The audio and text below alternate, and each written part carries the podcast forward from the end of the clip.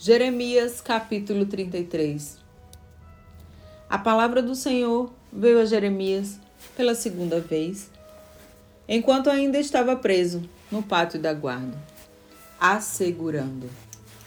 Assim diz Yahvé que fez a terra, lhe deu forma e a colocou em seu lugar. Eis que seu nome é Yahvé, o Eterno. Invoca-me e te responderei e te revelarei conhecimentos grandiosos e inacessíveis que não sabes.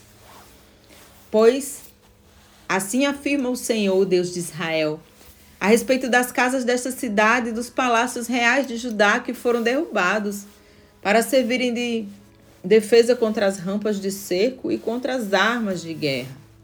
Quando pelejaram contra os caldeus babilônios, eis que os cadáveres dos homens que matarei no meu furor, ficarão espalhados por toda a cidade. Porquanto ocultarei deste lugar o meu rosto por causa de toda a sua maldade. Entretanto, eu mesmo levarei a ela saúde e cura. E os sararei e lhes manifestarei transbordante paz e segurança. Mudarei o destino de Judá e de Israel e os reedificarei como no princípio, e os purificarei de toda malignidade mediante a qual erraram e pecaram contra a minha pessoa. Perdoarei todas as maldades que cometeram, pecando e se rebelando contra mim. Então, Jerusalém se tornará para mim uma fonte de alegria, louvor e glória tendo como testemunhas todas as nações da terra que ficarem, ficarem sabendo sobre todos os favores e benefícios que realizo por ela. Todos os povos tremerão de medo a respeito e respeito diante da paz e da prosperidade que eu concedo a Jerusalém.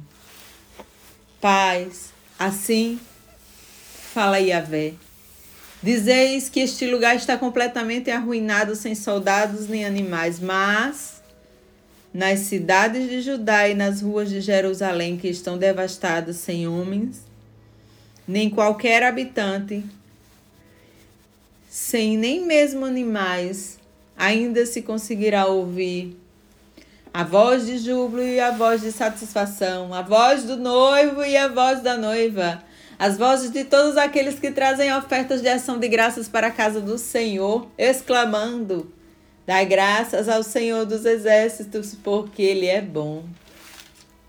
Porque o seu amor dura para sempre. Porque eu mudarei o destino desta terra, tornando-a feliz, como fora na antiguidade. Assevera o Senhor. Assim, afirma o Eterno Todo-Poderoso. Neste lugar assolado, sem pessoas, sem animais, haverá novamente pastagens, onde os pastores farão descansar os seus rebanhos em todas as cidades.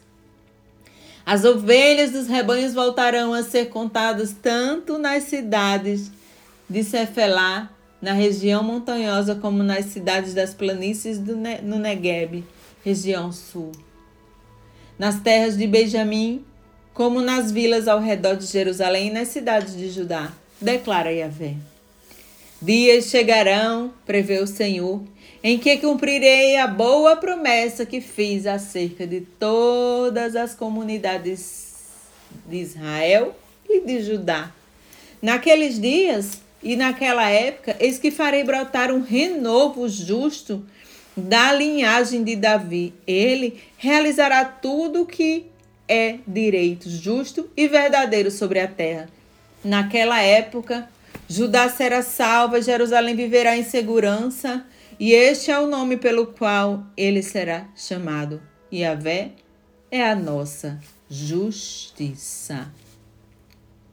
Porquanto, assim declara o Senhor, Davi jamais deixará de ter um descendente que se assente no trono de Israel. Tampouco Faltará aos sacerdotes levitas quem ofereça continuamente holocausto diante de mim. Queime ofertas de cereais e ofereça sacrifícios.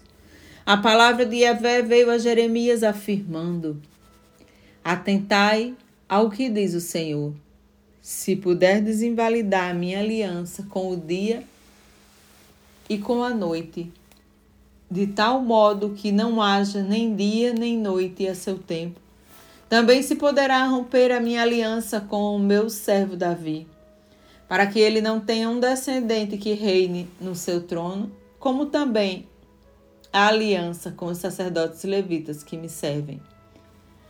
Assim como não é possível contar as estrelas do céu, nem calcular a areia das praias do mar, desse modo multiplicarei a descendência do meu servo Davi e dos levitas que me servem. Yahvé dirigiu a palavra a Jeremias: Observaste o que toda essa gente está comentando? Que o Senhor rejeitou os dois reinos que tinha escolhido? Por isso, desprezam o meu povo e não mais acreditam que possa voltar a ser uma nação. Assim diz o Senhor: se a minha aliança com o dia e com a noite não mais vigorasse, se eu não tivesse estabelecido as leis fixas do céu e da terra, então eu juraria.